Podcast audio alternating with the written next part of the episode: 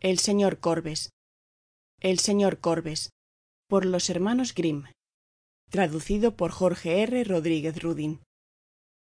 Hubo una vez un gallo y una gallina que decidieron hacer una jira juntos.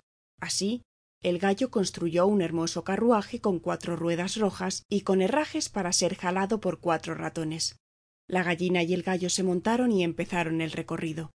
No muy lejos encontraron un gato que les dijo hacia dónde van vamos a la casa del señor corbes replicó el gallo. Llévenme con ustedes dijo el gato. El gallo contestó.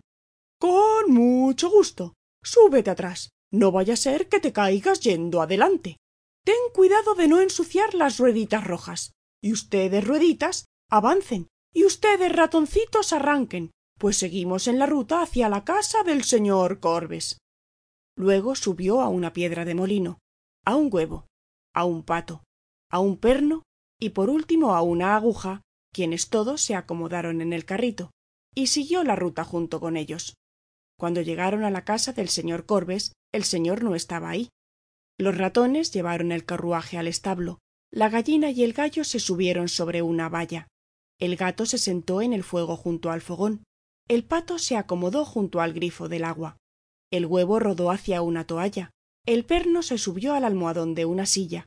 La aguja se fue a la cama y se colocó al centro de una almohada y la piedra de moler se posó encima de la puerta. Entonces llegó el señor corbes y se dirigió al fogón. Estaba a punto de encenderlo cuando el gato le tiró una cantidad de cenizas en la cara. El señor corbes corrió apurado a la cocina para lavarse pero el pato le salpicó agua en la cara quiso secarse con la toalla pero el huevo rodó hacia él se quebró y le engomó los ojos.